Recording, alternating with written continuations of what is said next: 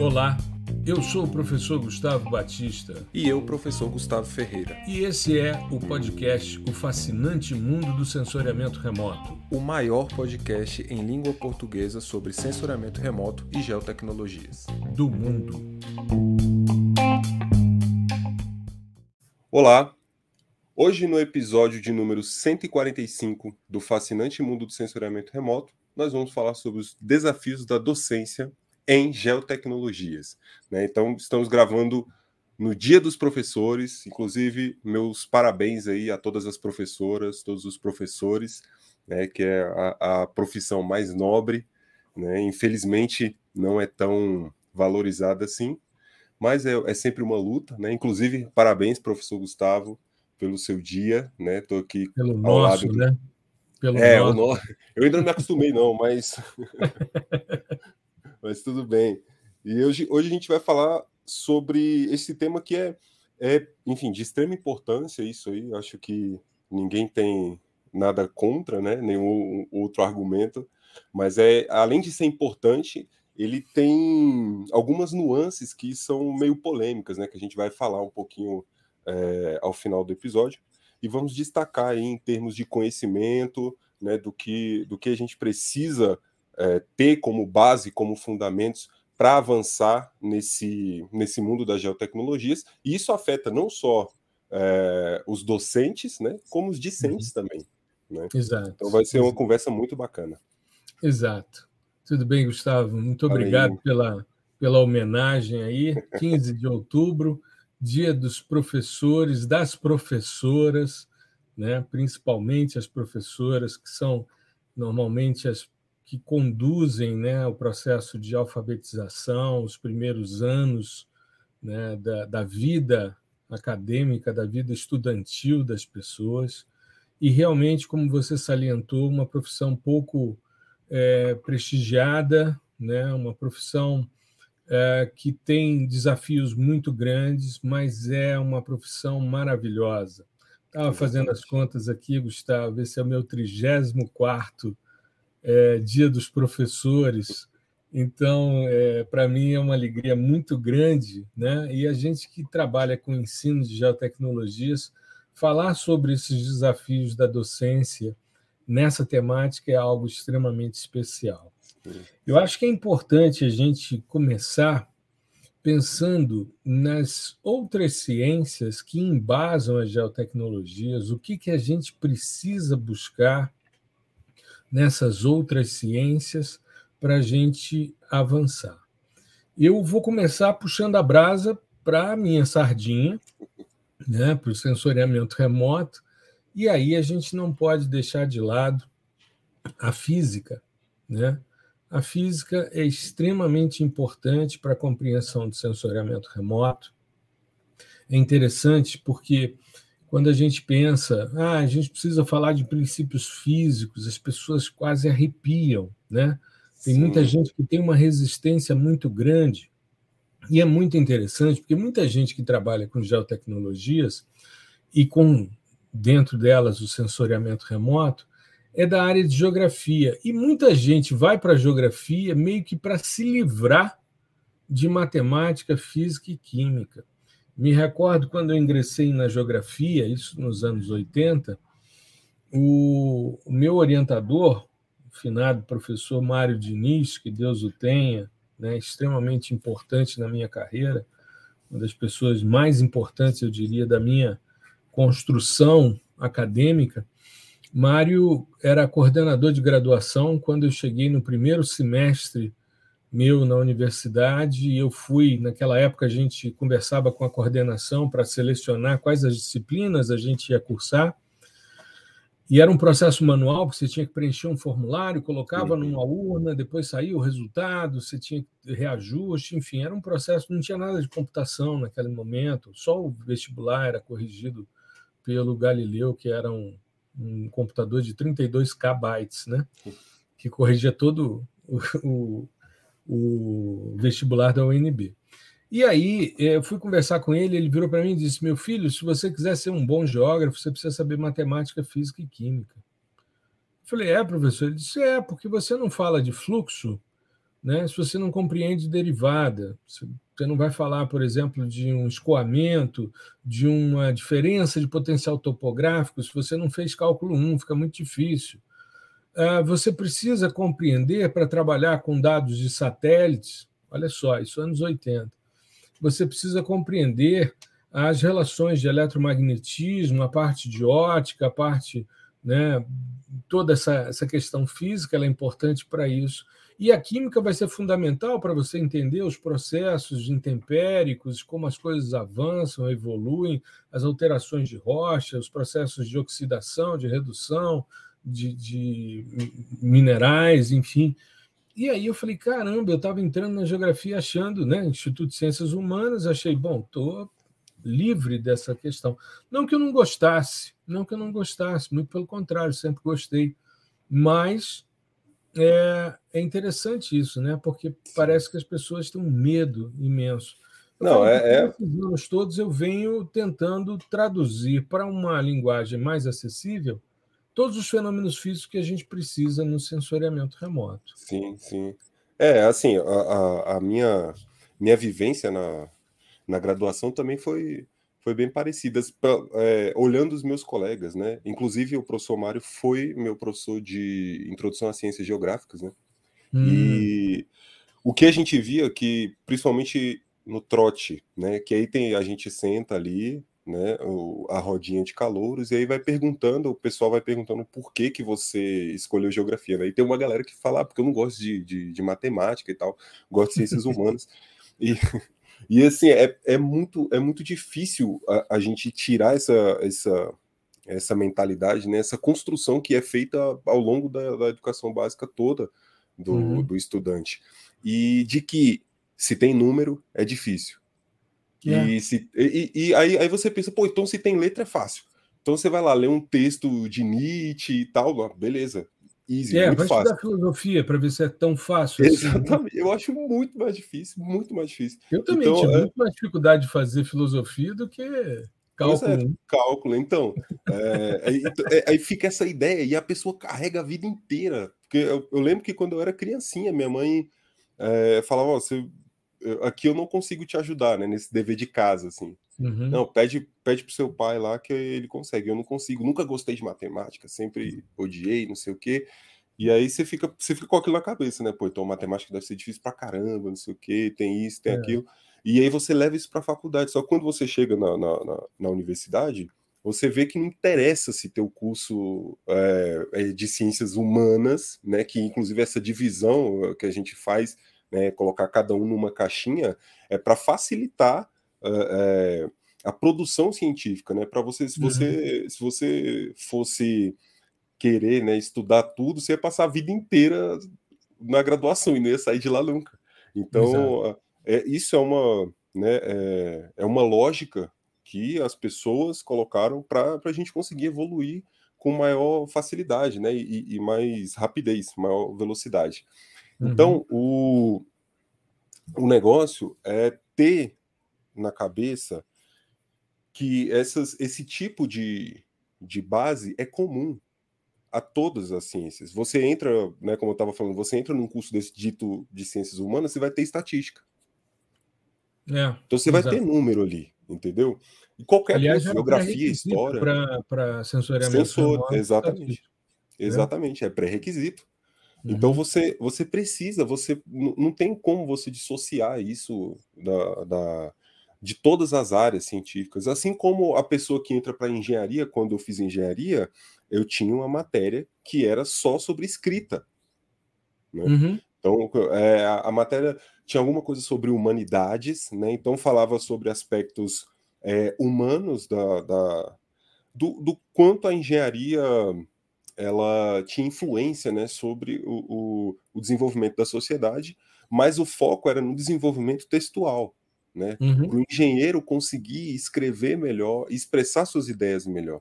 Então isso é Exato. é bom, inclusive para quando você estiver numa empresa, no mercado, né? E aí você tem, você desenvolveu a solução, beleza? Você é o cara da programação, o cara da engenharia civil, não sei, desenvolveu um mega protótipo e aí, como é que você vai comunicar isso para as pessoas? Como é que você vai fazer isso ser é, é, inteligível, sabe? Que fazer uhum. com que as pessoas entendam. Então, assim, é, você tem essas matérias de um lado e do outro. Não dá para uhum. você é, escapar disso. E a física, para a gente das geotecnologias, cara, é, é, imprescindível. Eletromagnetismo, então, se você é. quer, quer entrar na geo, eu não digo nem só sensoramento remoto, não. Porque a, pessoa que quer trabalhar com o mundo, né, esse geo, geotecnologias, ela tem que se apropriar do sensoramento remoto, assim como ela tem que se apropriar do geoprocessamento. Né? Uhum. Então, ela é assim, é obrigatório você saber eletromagnetismo. Ah, mas eu trabalho há não sei quantos anos com é, geoprocessamento, com sensoramento remoto, e eu não sei eletromagnetismo. Né? Eu não sei nada sobre isso. Então você é um profissional mediano, me desculpe. E, uhum. e, e você pode ser, é uma escolha sua. Agora, se você quer ser um bom profissional, ou inclusive quer seguir a carreira de docência, você tem que saber isso. Você tem que é, dominar e, isso. E como o nosso episódio é sobre desafios de docência, para mim, o primeiro grande desafio é esse, dentro das outras áreas do conhecimento, né? É a gente conseguir fazer com que as pessoas entendam a aplicabilidade dos conceitos físicos dentro Sim. de uma questão de sensoriamento remoto. Então, é, é possível você explicar sem entrar muito no formalismo matemático, e explicar como a coisa funciona e as pessoas entenderem. Eu acho que quanto mais a gente esmiuçar os conceitos, né, os aspectos teóricos importantes para a compreensão de como é um fluxo radiante refletido que chega até o sistema sensor, enfim, como é que isso se converte em imagem, como é que um sistema SAR funciona, a questão da coerência da, da informação, o nível de complexidade dos dados, enfim, você ter condição de explicar isso sem, muitas vezes, é, recorrer a um formulário matemático, é, traduzindo para que as pessoas se apropriem. Então, Sim. eu acho que a primeira, primeira ruptura que a gente tem que pensar em termos de desafio de docência é como é que eu posso explicar melhor esse assunto para que o meu aluno entenda. Sim. Eu acho que a gente. É, isso é uma coisa que é fundamental para a gente, primeiro, perceber que aquela ideia do mandarim, aquele cara que foi escolhido pela divindade para ter o conhecimento, isso é uma grande bobagem. Exatamente. Todo mundo tem que ter acesso. Eu sempre fui um, um, um admirador. As pessoas falam muito mal, muitas vezes, ah, dos esquemas de educação americanos, mas olha, em termos de graduação, em termos de livros didáticos, eu estou para ver materiais didáticos mais didáticos, claros e disponíveis e esclarecedores do que os norte-americanos. Não estou fazendo é, um, um, uma propaganda do processo, não, mas todas as vezes que eu estive em universidades nos Estados Unidos, e foram várias vezes, eu sempre vou às lojas né, das universidades, onde você tem os materiais de divulgação da universidade, eles têm muito essa questão, né? Aí tem canecas, camisetas, uhum. bonés e tal, material de esporte, e eles têm um setor de venda de livros, tanto novos como usados, porque o estudante ele faz aquela disciplina, muitas vezes ele não vai utilizar aquele livro, ele vende e com o dinheiro arrecadado ele já dá entrada nos novos livros que ele vai precisar no semestre seguinte. Os livros didáticos norte-americanos, por exemplo, de geografia física, são sensacionais. Você entende todos os fenômenos meteorológicos, todas as discussões geomorfológicas, pedológicas, geológicas, é simplesmente sensacional. Os de geoprocessamento são maravilhosos. É só a gente pegar o livro do John Jensen, né? o livro do. do Lily Sand, né? Lily Sand Kiefer, né? Lily Sand Kiefer, cara, são livros fantásticos e são livros que são utilizados em, em nível de graduação. E as pessoas trabalham as questões, claro, tem os formalismos e tal, mas você entende o porquê. Porque para eles é o seguinte: quanto mais claro, quanto mais objetivo e quanto mais isso se divulga, melhor para a sociedade. Sim, Sim tem, tem, tem a questão também da, da até onde o, o, o, docente pode ir nesse sentido, né? Igual você uhum. falou, é, você tem que esmiuçar ao máximo aquele conceito né, para tirar aquela barreira inicial né, de, de medo que as pessoas têm do, do, do assunto e elas que se decidirem que vão se aprofundando ali, né? Eu lembro quando, quando eu fiz minha primeira matéria de sensoriamento remoto com foi com o professor Osmar, que a gente estava uhum. vendo filtros ali, aí ele eu, eu, lembro dele comentar, ah, pessoal, isso aqui, ó, é, nada mais é do que uma derivada, né? Aí eu, putz, eu já tinha feito cálculo lá na engenharia, né? Uhum. Aí, pô, será que dá para eu linkar isso? Aí eu fui estudar o uso dos filtros, né, é, a matemática, como implementar isso, como isso era implementado, né? Uhum. Então eu fiz, eu fiz o inverso do que a gente faz hoje, hoje, né? O que a gente faz é olha o paper ali, aquele modelo matemático, pum, transforma no código. Aí eu fui no contrário, eu fui lá no código para ver como faz para chegar naquela formulação matemática. Então, uhum. que era de fato uma derivada, né? Então você tem, enfim, você pode aplicar de vários jeitos, inclusive a, a derivada parcial e tal. E aí isso me abriu muito a, a mente, mas ele não, não falou para mim, não foi lá e botou uma fórmula no quadro e, e derivou, sabe? Uhum. Ele falou, cara, isso aqui é uma derivada. Né? É claro, tem a questão de eu já ter, é, do, ter passado pelo cálculo antes, né? Mas já, sabe, virou uma chavinha que, putz, esses processos aqui, é, computacionais, né? Essa parte de processamento digital de imagens, no geral, ela bebe muito da fonte do cálculo. Muito, uhum. muito, muito. Né?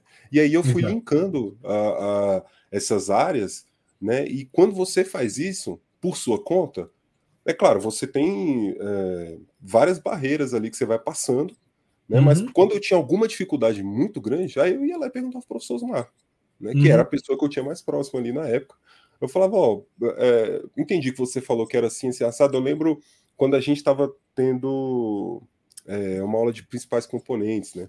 Que aí ele falou da matriz de covariância, e aí eu fui buscar e, e perguntar para ele ali se tinha alguma diferença de é, entre a matriz de correlação e a matriz de covariância nesse sentido e tal, porque eu não estava entendendo a, a, diferença real entre as duas, né?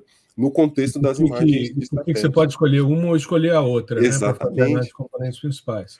Então, Aí eu vou te dar uma, uma, uma resposta antes de você concluir o, o raciocínio, quando eu fiz estatística multivariada com o professor Pires, ele, ele me disse o seguinte: a matriz de covariância ela tem a mão mais pesada sobre os dados. Então, ela rompe a, os alto os alto valores, o gráfico de alto valores, com mais significativa, é, uma inclinação mais significativa e depois ela plana. Enquanto Isso. que a matriz de correlação ela é mais generosa, então ela vai mais suave. O ponto de inflexão é mais difícil de ser percebida. Cara, isso para mim foi genial quando ele explicou dessa maneira. Olha, uma é mais rigorosa com os dados, então ela vai dizer pão, pão, queijo, queijo. Isso. A outra não, olha, pode ser mais assim, é um pouco mais suave. Olha só, é, é, é, isso para mim é um, uma docência na essência, sabe? Sim. Porque ela, ele, ele me mostrou ali e falou, cara, é isso. Aí eu falei, Sim. pô, faz todo sentido. É, exatamente. É, o, o, que ele, o que ele me falou na época foi isso. A covariância ela vai reter nas primeiras componentes mais informação. Né? Uhum. A correlação essa retenção vai ser diluída, vai ser mais diluída ao longo das componentes. Porque ela é mais generosa. Sim. Ela é mais então, generosa. Então, se... A outra tem uma mão mais pesada. Pois é. Então, Ou se seja, você quiser. Como as coisas se linkam, né? Sim, sim. Então, assim, aí isso na prática, né? Vamos dizer assim, se você quiser reduzir mais os seus dados, convém utilizar a covariância. Porque aí você vai eliminar mais é a, a, o método default é. quando é processamento de imagem. Quando você vai trabalhar com dados de campo, com estatística multivariada, o default é a matriz de correlação. Sim. sim. E aí a gente entra em outra, outra área da ciência também que é, é assim, fundamental. Tem que ser, é fundamental para a gente, que é estatística, né?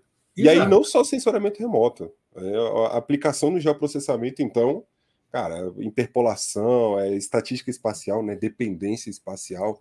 Isso uhum. aí, cara, é, é, se não souber esse básico da estatística, né, e, e estatística descritiva, inferencial, enfim, é, você multivariada. não multivariada, você não vai para frente.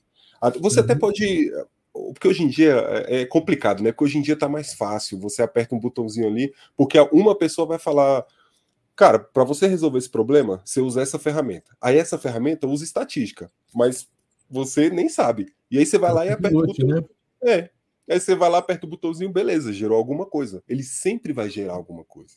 Uhum. Sempre vai ter um resultado ali para você. E... Faça sentido ou não, né? É. E aí você acaba que fica refém disso, né? E se você não buscar as fontes, a probabilidade de você cometer um erro na frente é muito grande. Então, o ideal é você entender essas estruturas, sabe? Não, é, não tenha medo disso. Eu acho que quando você está começando, principalmente o pessoal que está na graduação, pode voltar lá no conteúdo de ensino médio, é, sabe? Mediana, média, desvio padrão, variância. Volta, não tem uhum. problema, não tem problema. Eu lembro que na época que eu estava na, na graduação, tinha aquela, aquela série de vídeos do, do que o professor famoso, o Sal, Sal Khan, né, que fez a Khan Academy. Ah, Khan Academy, sim. Isso. E o cara, assim, ele manda muito, ele é um, um, um ótimo docente nessa área, né, de uhum. mais de exatas. E eu lembro que eu, você vai indo, eu peguei para estudar estatística, né? Aí eu uhum. lembro que eu queria ver algo sobre que quadrado, uma coisa assim. E o cara, não estou entendendo muito bem esse vídeo. E aí ele falava: se você não estiver entendendo muito bem isso daqui, você volta ali naquele outro. Aí eu fui voltando, voltando, voltando. Quando eu vi, eu estava quase no um mais um, sabe? Então eu fui lá atrás. Não, beleza. Aqui eu sei o que, que é. Agora eu vou avançar novamente. Então não, não tenha medo disso. E, inclusive, esse processo é bom de você retornar lá onde você, sabe, guardou um conhecimento na época do seu ensino médio que você começa a entender os processos com, com mais facilidade. E eu lembro que com estatística isso aconteceu, assim, é, foi muito na cara. Inclusive foi antes de eu ter feito a disciplina de estatística na, na, na graduação. graduação. Que eu estava é, vendo eu... um, um, lance mais de geoprocessamento mesmo, né? Peguei umas apostilas e tal, fui estudar por conta própria e tinha muita estatística. E aí eu fui voltando. Pois é, pois é. Eu, eh, na nossa conversa com o o Lucas Amaral, eu bati num ponto, você deve se lembrar, que eu estava falando sobre o nível de desmotivação uhum. dessa, desse alunato que está aí hoje. Né? Eu falo porque, como eu tenho mais de três décadas de ensino, você vai vendo como é que as coisas vão As gerações, né? É, e não é um saudosismo besta, não, Gustavo, porque hoje é muito mais fácil você ter acesso. Eu me lembro quando eu fiz mestrado, eu precisava de um artigo, eu pedi no Comute, ele chegou seis meses depois que eu tinha defendido o mestrado. Ou seja, eu consegui ler um artigo importante, seis meses depois eu já estava no doutorado. Hoje não, hoje você entra né, no, no, no, numa internet e acessa esses artigos, e você tem isso quase que em tempo real. Sim. Né? Às vezes o cara acabou de ter o artigo publicado, você já recebe uma notificação, você já está ali com o, o, a cereja do bolo, né? o creme de la creme. É. E aí, pô, você tem acesso a isso. Mas você comentou um aspecto que é uma característica sua e que eu sempre admirei, afinal de contas, você foi meu aluno. Aliás, até hoje a gente é. continua trabalhando juntos, né? Mas você foi meu aluno quatro semestres seguidos e eu pô, sempre percebi isso em você, essa, é, esse interesse pelo estudo. E isso é uma coisa que eu vejo uma, uma falta muito grande hoje de desejos. Sim. Desejos por parte dos meninos, sabe? Desejos de aprender, desejos de avançar, desejos de se destacar, né? Eu não sei se essa geração ela tem muita muita expectativa de que as pessoas serão tão, tão tolerantes e tão carinhosas como são os pais. E mercado de trabalho não é assim, né? Então, é. É, eu vejo, porque muitas vezes os estudantes chegam para mim e dizem: Ah, não, eu tenho aqui uma demanda e tal, eu vou tentar fazer e tal, mas se não der, é muito esquisito isso, sabe, Gustavo? Isso é, hoje para mim é um, é um, desafio. E Sim. eu diria, eu diria que antes da gente avançar um pouquinho, que eu queria falar um pouquinho sobre, dentro da geotecnologia, os pontos fundamentais que a gente precisa pensar em termos de ensino, né? E, e, esses desafios que a gente está discutindo aqui, essas reflexões sobre como a gente normalmente ensina aos nossos estudantes. Hoje a gente tem uma base não só na universidade, mas também no, no, no digital. A gente tem uma base hoje grande de estudantes né, que estão com a gente todo mês nas masterclasses, que estão nos cursos, enfim. Diariamente aqui interagindo na comunidade também, né? Exato, diariamente na comunidade, tirando dúvidas e tal, isso é muito legal. Mas é, é, depois a gente pensar um pouquinho, vamos, vamos, vamos abordar, mas eu vejo é, que hoje a gente vive um desafio, eu vou me atrever a dizer, um desafio pós-pandemia me atrever porque a gente sabe que a pandemia ainda não foi considerada encerrada, o número de casos de contaminação tem caído progressivamente, né? o número de mortes também, graças a Deus, e a, a, a ciência, a vacina, enfim. Então, a gente está caminhando já para uma certa normalidade. A gente já está indo, por exemplo, para o segundo semestre presencial na universidade, já sem o uso de máscaras, as pessoas com um pouco mais de tranquilidade, né, com um pouco mais de, de é, é, condição de interação. Sim. E isso é muito legal. Menos medo, passamos, né? É, menos medo, exato. Mas nós passamos quatro semestres, né? no nosso caso, nós ficamos quase um semestre, mais de um semestre é, sem aulas, né? houve a suspensão do calendário no início da pandemia, e depois foram quatro semestres virtuais. E a gente viu que muita gente teve dificuldades. No início da pandemia, muita gente assistindo lives o tempo todo, né? lives de, de artistas, é, lives com palestras, com aulas, com cursos online, enfim. E aí as pessoas meio que cansaram um pouco. Então, eu acho que a gente agora está voltando a uma normalidade pré-pandêmica, pré melhor dizendo. Né? Então, eu não vou me atrever a falar num, num desafio de ensino pós-pandemia, mas a gente está voltando a um estágio muito parecido ou muito próximo do que era antes da pandemia. E é, a gente tem visto aí algumas dificuldades, principalmente com aqueles estudantes que não conseguiram acompanhar direito o ensino virtual, o ensino remoto. Então, é, hoje eu vejo que a gente tem um desafio aí de fazer com que as pessoas voltem a se interessar também e que despertem o desejo pelo conhecimento, pelo avanço em termos geotecnológicos. Sim, né? Isso de maneira geral, mas como a gente está falando sobre a nossa área em geotecnologias, eu vejo que a coisa caminha mais nesse sentido. Sim, é, eu, eu acho que isso é, isso é, é primordial. Hoje, pré-pandemia também era um pouco, mas ficou mais evidente, né? Principalmente quando as pessoas que os profissionais, o, o, os docentes, né, que estão na, na, internet aí, mundo afora, é, eles focam muito no é, você, se você fizer isso aqui, se você estudar isso aqui, você vai se dar bem, você vai ganhar X mil reais por mês, né? E você começa a vender esse tipo de coisa para as pessoas, vender assim, é, vender esse sonho, né, para a pessoa. Uhum. E aí você força ela a se interessar pelo assunto pela via econômica, né? Pelo possível salário que ela vai ter. Eu acho que esse não é o caminho, né? Uh, eu sou assim, se a pessoa, por exemplo, entrou no vestibular, passou para geografia, o nosso na nossa carga, ela vai começar a pegar em sensoramento remoto lá para o quinto semestre. Então, cara, uhum. já passou dois anos e meio que você está nesse curso de geografia.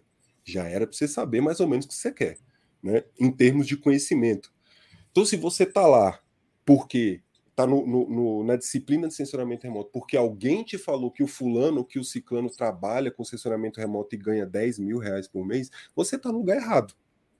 Você está no lugar errado, pelos motivos errados.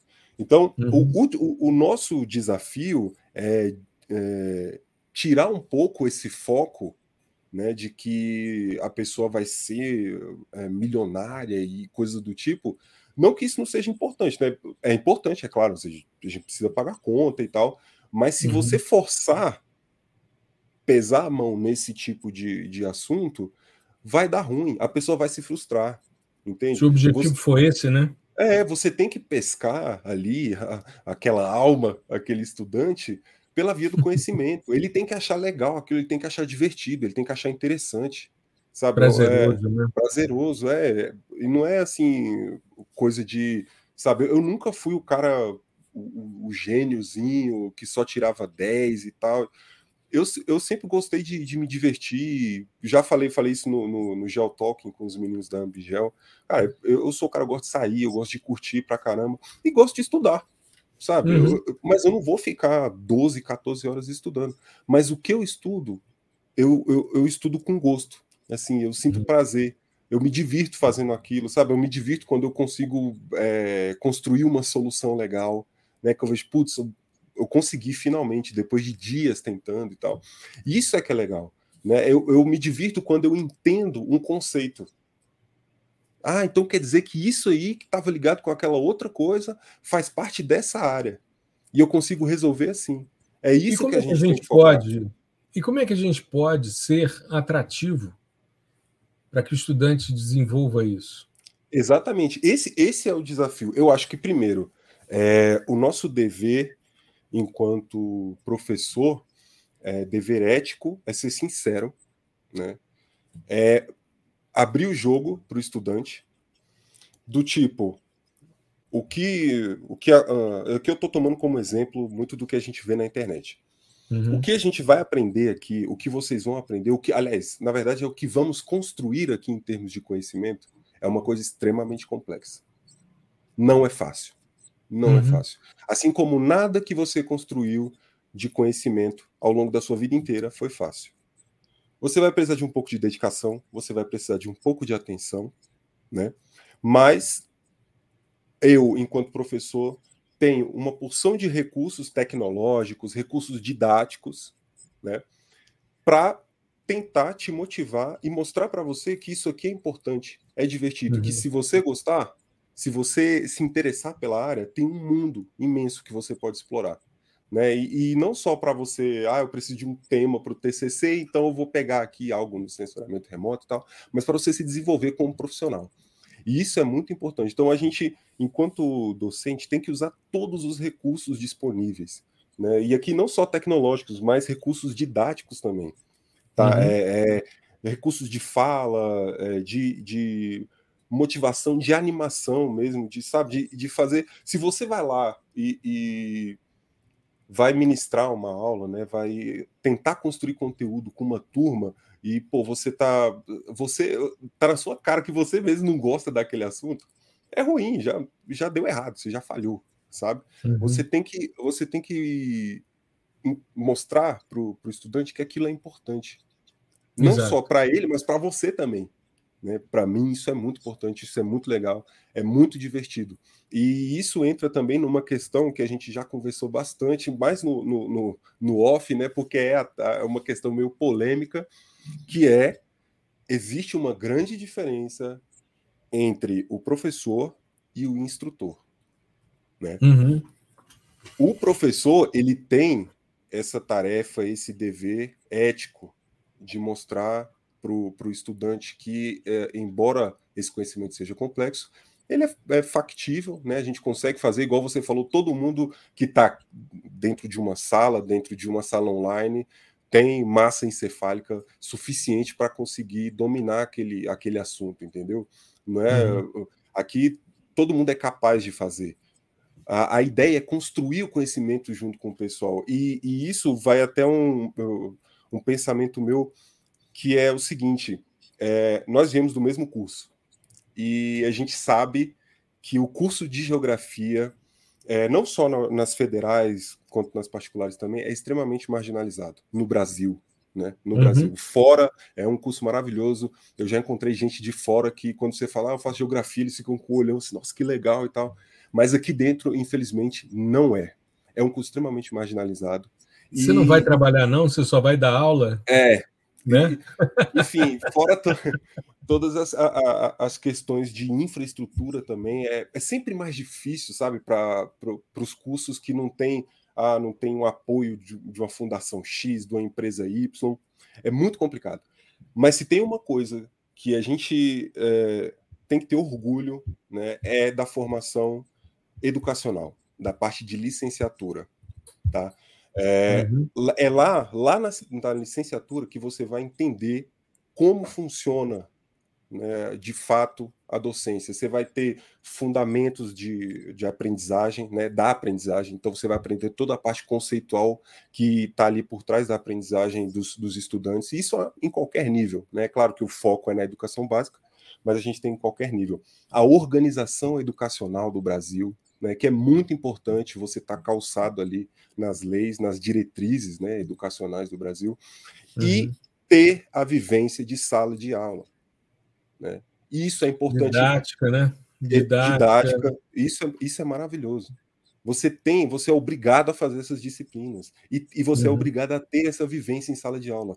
Inclusive, os professores, é, alguns professores meus dessa área de educação, eles eram críticos é, quanto ao ensino superior, não ter essa obrigação do professor ter tido anteriormente uma vivência de sala de aula lá na educação Exato. básica sabe? Exato. Porque ele chega, é, é, ele não tem o, o, o, traquejo. E os meninos acabaram de sair do ensino médio, sabe? Uhum. E entraram na faculdade. E aí você trata todo mundo ali como colega, como pesquisador, enfim, e taca conteúdo, não é bem assim.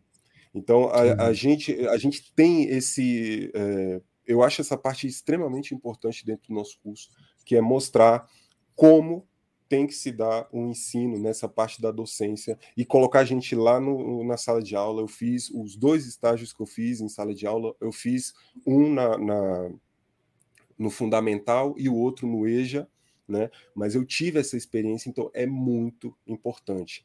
E é isso, o professor ele tem essa, esse conhecimento, ele tem essa base teórica, tá? Então ele tem, além, a, além do domínio da técnica, o domínio conceitual, ele tem também toda essa base de aprendizagem, né, da parte de aprendizagem.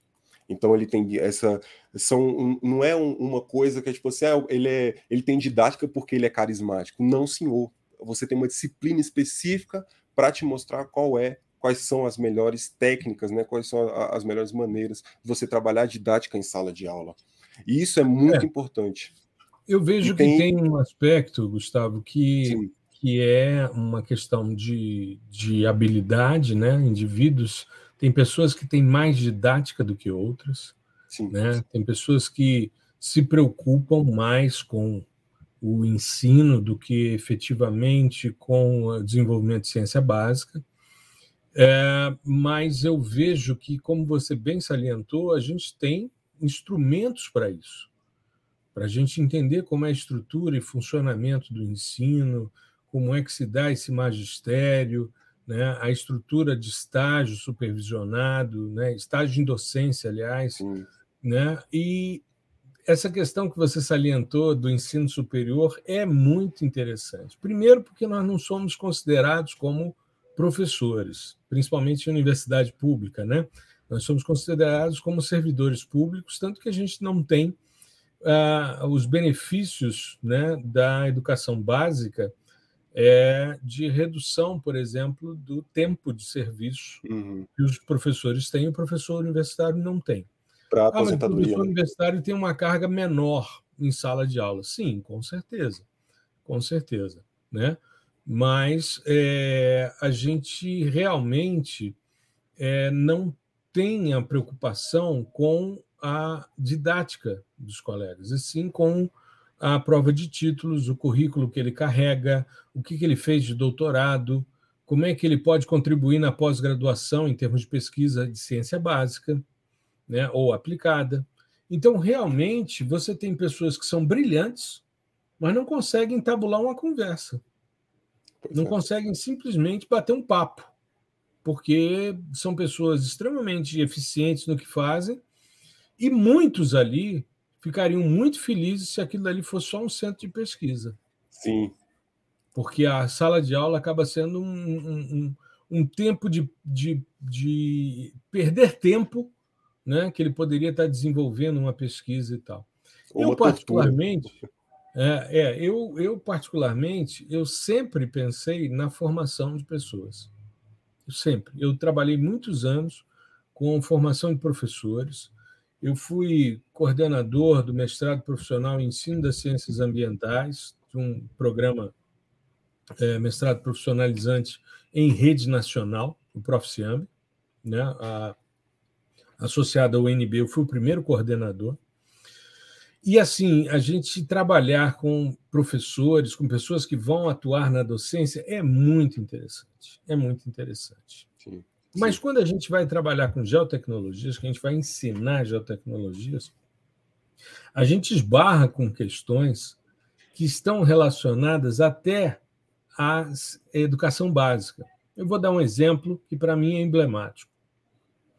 Não se devia ensinar latitude e longitude em geografia no primeiro grau antes do menino saber ângulo e arco.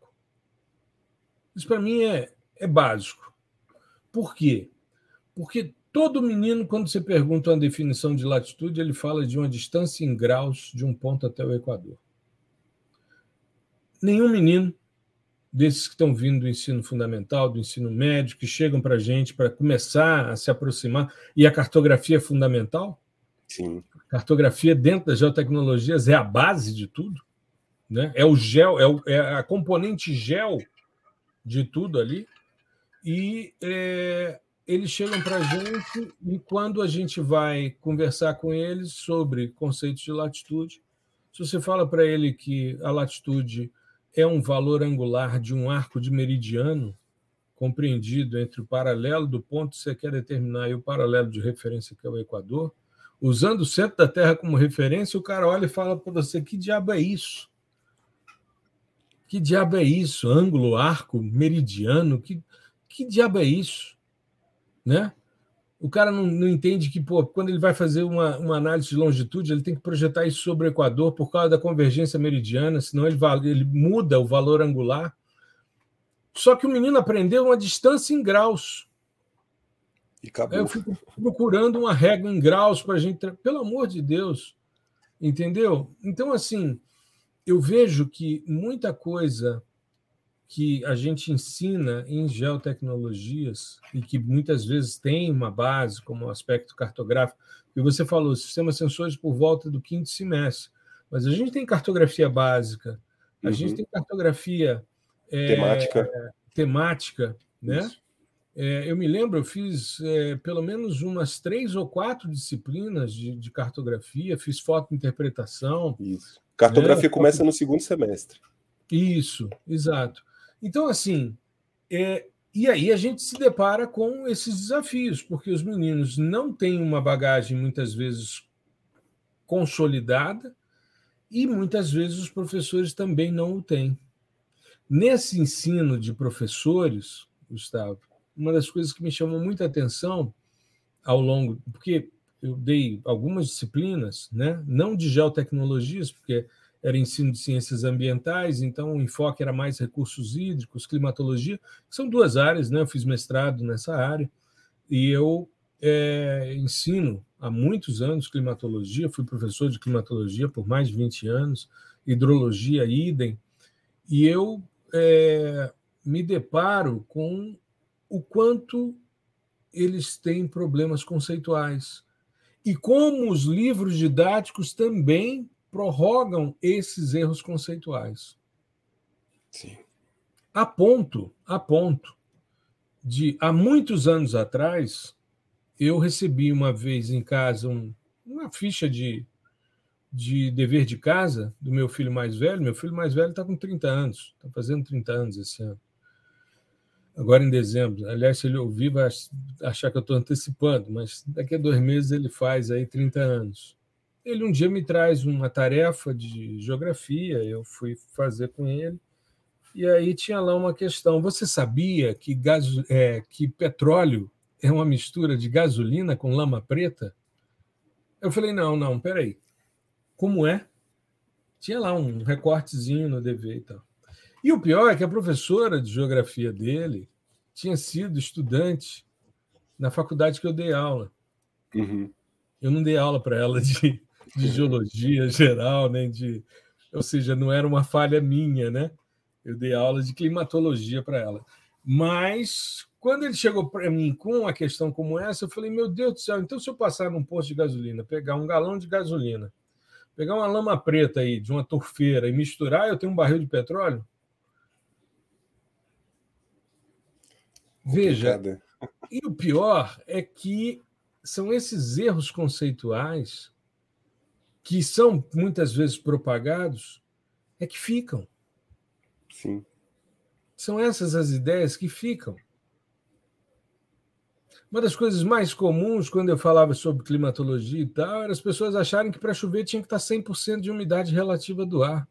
É uma condição de laboratório. Que conversa é essa? Você precisa resfriar o vapor e fazer todas as mudanças de estado numa condição específica de pressão que não cabe a gente discutir aqui agora. Mas não tem nada a ver com isso. Então, assim, você tocou num ponto que eu acho muito interessante. O professor é diferente do instrutor. Sim. O professor tem que ter esse compromisso com a preparação. Um professor de geoprocessamento, um professor de sensoriamento remoto, um professor de cartografia, um professor de fotointerpretação, um professor de topografia, seja ela qual for a área dentro das geotecnologias, esse cara tem que conhecer os conceitos que ele vai. Exatamente. Exatamente. E traduzir e... esses conceitos para que esses meninos se apropriem. Sim da maneira mais uh, simples, né, mais palatável possível. Exato. Exato. E, e ele não pode cometer essas falhas éticas que a gente vem falando. E outra coisa que também pega muito na nossa área, é complicado falar disso, é o tal do programador, né? Que fala, não, para você. É, se você fizer esse curso aqui, você vai ser programador é, hoje em dia todo mundo é programador, bicho, não faz isso, tá? Se alguém falar, olha só, eu não estou falando para fugir desse tipo de coisa. Eu sei que tem, tem muita gente que tem essa abordagem, enfim, tem questões é, de marketing, né, aquela coisa toda, mas só tome cuidado, né? Eu também não estou falando que o material é ruim e tal, que o curso é ruim, mas tome cuidado com esse tipo de fala. Que uhum. é a, a, que eu falei lá. Inclusive, você vê isso no LinkedIn, te ajuda a ganhar 6 mil reais por mês. Esse tipo de coisa. Né? O, outra coisa, programar é muito fácil, não é fácil. Tá? Outra coisa, te ajuda a se tornar programador com um curso ou é, em três meses. Isso não existe, pessoal. Tá? Programação é muito, mas muito além do que você escrever scripts em Python R ou Julia. Tá? O programador ele tem uma porção de conhecimentos. Uhum. Né? Senão não teríamos cursos de graduação de programação que dura 4, 5 anos. Exato. Qual é o sentido Exato. de você fazer isso? Né? Tudo bem, eu não estou falando que você precisa fazer um curso, uma graduação, mas pelo menos estudar, se você quer ser programador, tá? estudar o equivalente em conteúdo e horas de estudo. Tá? Uhum. Então, por exemplo, eu vou dar só um exemplo aqui. Você precisaria, no mínimo, no mínimo, é que eu estou falando do mínimo, entender de sistemas operacionais, né, Linux, é, Windows, redes, tá, protocolos, portas, é, porque tudo hoje é feito na internet. Então você uhum. precisa estudar, você precisa entender como funcionam as redes, o mínimo de redes tá? Então você precisa estudar redes, você precisa estudar o mínimo de front-end, HTML, CSS, para gerar seus relatórios e tal, ou para fazer web scraping. Você precisa uhum. entender aquela estrutura. Você precisa dominar linguagens de alto nível, mais de uma, então Python, R, Julia, JavaScript também. Você precisa dominar também linguagens de nível intermediário, né, de mais baixo nível, então C, C++, C Sharp, é, Java, você precisa dominar isso. Você precisa dominar os conceitos por trás da, da teoria da computação, né? autômatos e toda aquela questão, é, a, a, teoria do Alan Turing, a arquitetura do John von Neumann. Você precisa entender isso para você uhum. ser programador. Então, muito cuidado, muito cuidado. Se você pegar, por exemplo, uma vaga para desenvolvedor gel, desenvolvedor gel, e uma vaga, por exemplo, para cientista de dados. Cientista de não, analista. Um analista de geoprocessamento e sensoriamento remoto. Veja a diferença, o tanto de ferramentas que o desenvolvedor precisa como requisito e que não são necessárias no analista. O analista vai ter que dominar uma linguagem de programação? Vai. Ele vai ter que dominar, ele vai estar tá lá, requisitos, Python, R, JavaScript, Earth Engine. Mas isso faz dele programador? Não, senão a vaga estaria desenvolvedor e não analista. Tá? Uhum. Tá? Então, muito cuidado com isso. O programador é um, um, um nível um pouquinho mais profundo. Tá? É muito legal. Ah, eu nem mencionei banco de dados aqui também, tá? Que isso é, é conhecimento obrigatório tá bom? E aí as pessoas podem falar, ah, não, mas eu consigo acessar, escrever um, um, acessar num banco via Python. Mas não é isso, chefe. Você tem que aprender o conceito, tá? Não é a ferramenta, você tem que aprender o conceito, o conceito de banco de dados. Matriz de interseção, matriz de interseção, no caso geográfico, matriz de interseção de nove dimensões, né? Que é uhum. dimensionalmente estendida. Cara, tem um mundo para você aprender. Então, muito cuidado. É, novamente, não estou falando que os materiais que divulgam dessa maneira são ruins, tá? Eu só estou falando para ter uma atenção e não se frustrar lá no futuro. Uhum. Para você fa fazer um curso de três meses e falar: sou programador, vou me candidatar a uma vaga de desenvolvedor. Tá bom? Isso é diferente do cara, por exemplo, que entra para fazer o PDI com Python, porque aí ele vai ter uma parte de conceitos de programação Sim. E ele vai aprender o passo a passo a construir o código, ou seja, vai Exatamente. linha a linha, como vai fazendo e tal. Quando ele termina, ele não é programador, mas ele é um analista.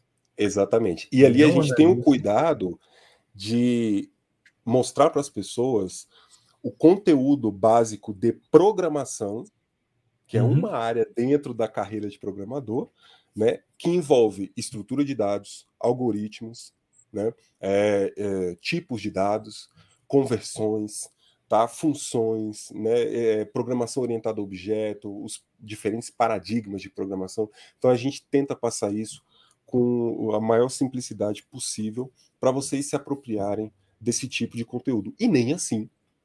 É, só fazendo isso, vocês têm essa habilitação para ser programador. Então, o que a gente está falando aqui e colocando a cara a tapa é é complicado, é complexo.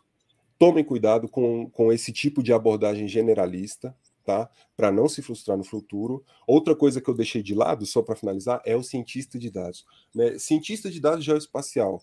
Cara, você precisa ser programador? Não. Você precisa saber linguagem de programação? Sim, várias. Principalmente de alto nível. Várias. Todas que você puder. Agora, mais do que isso, você precisa aprender.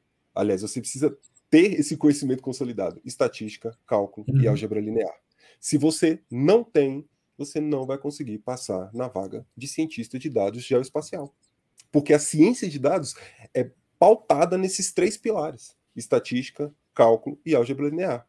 Tá? Uhum. A componente gel é obrigatória, né? mas ela é uma componente dentro da ciência de dados geoespaciais. Se você não tiver esses três pilares, você vai se frustrar.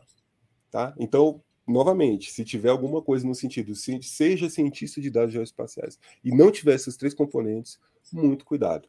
Tá? E aqui é esse o nosso dever enquanto docente: é de mostrar como as coisas realmente são, mostrar como funciona e não fazer é, estratégias apelativas no sentido de vender um mundo diferente do que é praticado na, na realidade. Né? O instrutor, uhum. um instrutor, ele tem todas as credenciais técnicas. Ele vai saber, por exemplo, você quer resolver um problema X, ele tem a ferramenta certinha. Olha, ó, com essa ferramenta você resolve esse problema. E Zé finir, entendeu? Isso, isso não quer dizer que é ruim. Se você quiser só resolver esse problema, perfeito. O cara vai te falar como ele faz, né? Como você faz para resolver esse problema. Agora, e os conceitos que estão ali por trás? Exato. De toda essa resolução. O conceito que está, inclusive, por trás do problema que ele quer resolver. Né? Qual é a uhum. natureza desse problema? Então, tu, a, a, a, eu acho que a gente tem que começar a separar esse tipo de abordagem e assim fica muito mais fácil, tanto para quem está é, vendendo, né, para quem está trabalhando com isso, com esse tipo de instrução, quanto para quem está também instruindo, né, ou uhum. ajudando a construir conhecimento, porque o professor ainda tem essa, a gente não instrui. O professor, ele ajuda, ele é um mediador que está ali para. O facilitador do processo. O facilitador do processo de construção de conhecimento. E quem constrói Exato. conhecimento é o estudante. Exato. Né? Exato. É, eu, eu fico muito satisfeito, Gustavo, porque isso é, corrobora com tudo que eu sempre pensei. Né? Quando eu fiz a minha palestra no CBGEL agora esse ano, que eu trouxe uma nova perspectiva né, das minhas reflexões sobre esse profissional desejado do mercado de geotecnologias, especificamente em sensoriamento remoto, eu salientei que o indivíduo tinha que ter a conhecer a teoria do sensoriamento remoto e que está por trás de cada etapa de processamento. Ele, num segundo momento, ele sabe processar, seja interface gráfica, seja em programação, dependendo do que ele quer, ou mesmo integração dos dois. Ele é capaz, num terceiro momento, de interpretar seus resultados de forma consistente, de forma coerente com o que ele tem de conhecimento teórico, e ele sabe os diferentes sistemas sensores, porque hoje com as integrações. Aliás, eu fiz uma, uma palestra na semana passada, né, falando sobre os desafios dos sistemas sensores, e mostrei, comecei mostrando o último número da Remote Sense of Environment. Todos os artigos, integração de dados de sistemas sensores. Todos. Todos. Sistemas óticos, multispectrais, sistemas SAR. hiperespectrais, SAR, LiDAR, tudo isso integrado, termal, tudo isso integrado, todos os artigos de um mesmo número de um dos maiores periódicos. Então, essa discussão foi muito interessante. Né? E abrimos né, as, as, inscrições da turma de sistemas sensores, fizemos aí a segunda turma, tivemos a turma zero, essa é a primeira turma né, que abrimos para o mercado, e foi uma resposta muito interessante. Muitos estudantes de graduação ingressando, como você deve ter visto lá na comunidade, os relatos, né? Todo mundo que chega é, entra na comunidade do fascinante mundo do sensoriamento remoto sim, e faz um, uma breve descrição, né, de, de sua trajetória. E muito estudante de graduação que está justamente com essa perspectiva de entender como a coisa está caminhando em termos de, de, de mercado, né? Sim, eu, eu, eu vi lá legal. no eu dei uma zapeada lá no, na nossa comunidade e me, e me deixou muito feliz.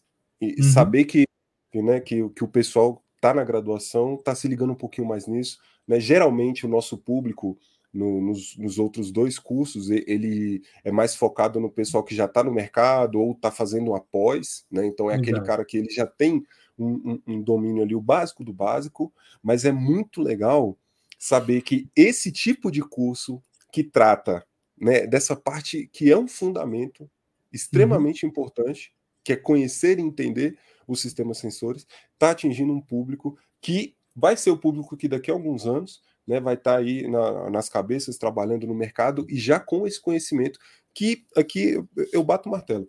Não tem algo nesse tipo, assim, é, com tanta facilidade nas universidades.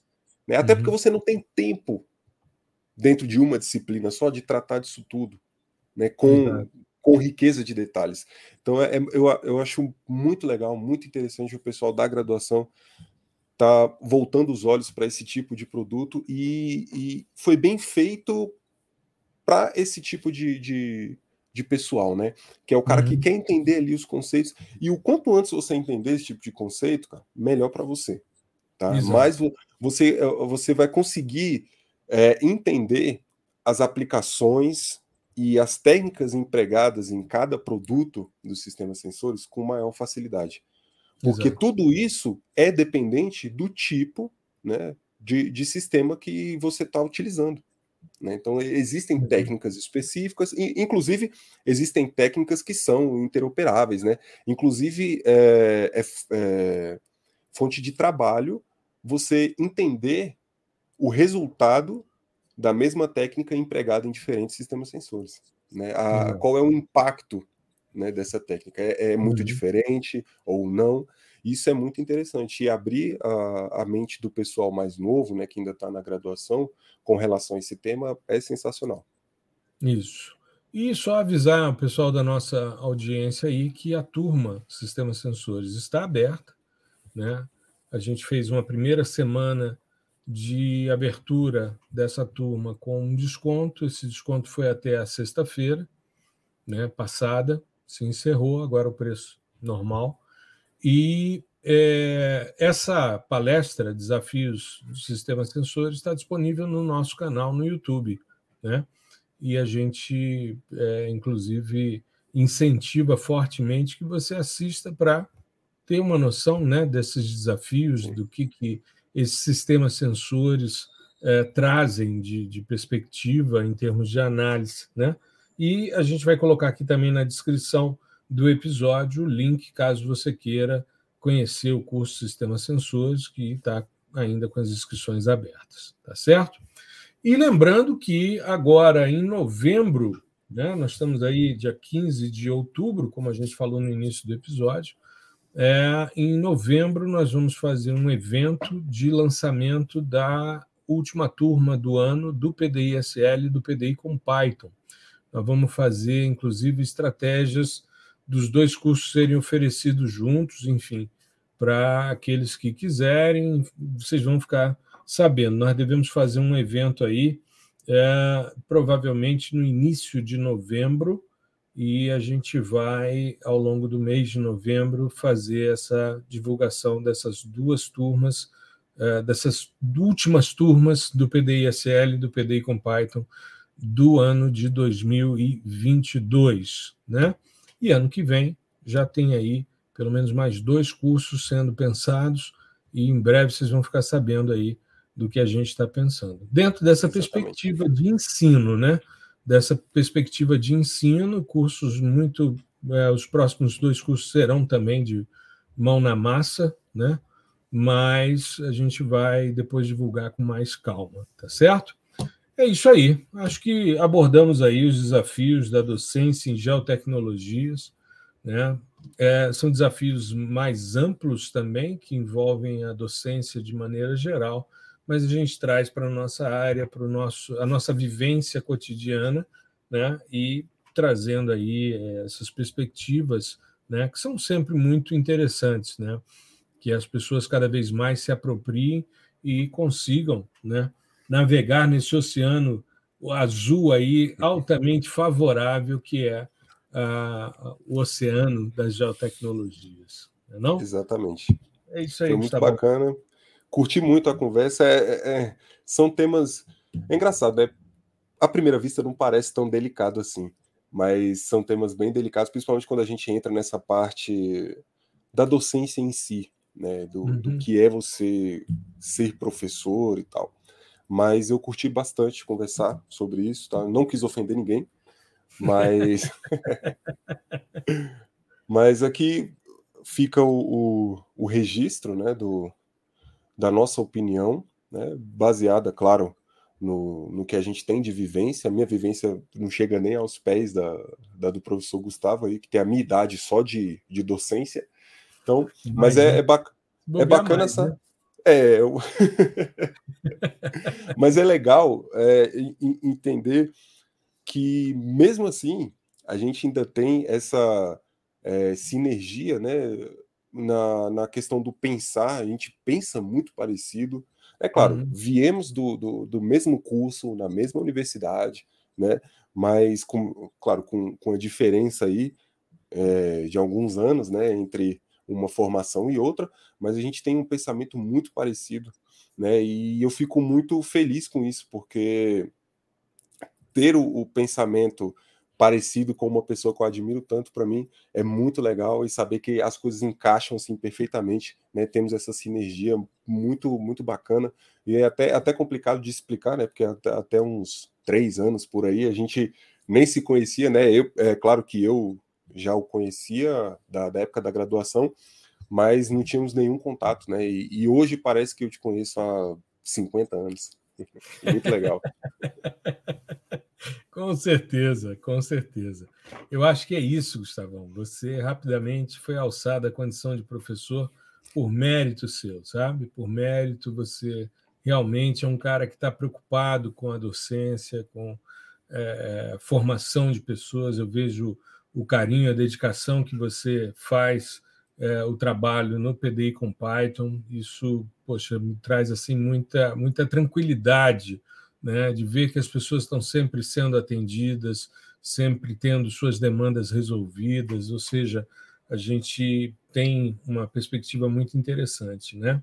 E a gente, inclusive, é, vai trazer aí uma novidade. Eu divulguei na live, mas na, na palestra, porque o sistema sensores é, foi lançado, mas a gente vai trazer também uma novidade quando a gente fizer o lançamento agora das duas turmas, dos dois cursos de processamento que a gente tem atualmente, tá certo? Exatamente. E feliz Dia dos Professores a todas e todos os docentes desse país maravilhoso e que continuem nessa, nessa jornada, nessa, nesse sacerdócio que é a docência. Né? Feliz Dia dos Professores, das professoras. Gustavão, um grande abraço, uma boa semana a você e a todos que nos ouvem. É isso. Feliz Dia dos Professores, das professoras, né? Em especial para minha mulher, que é a melhor professora de geografia do mundo. Feliz Dia dos Professores. E é isso. Até semana que vem. Um abraço. Tudo de bom. Tchau, tchau.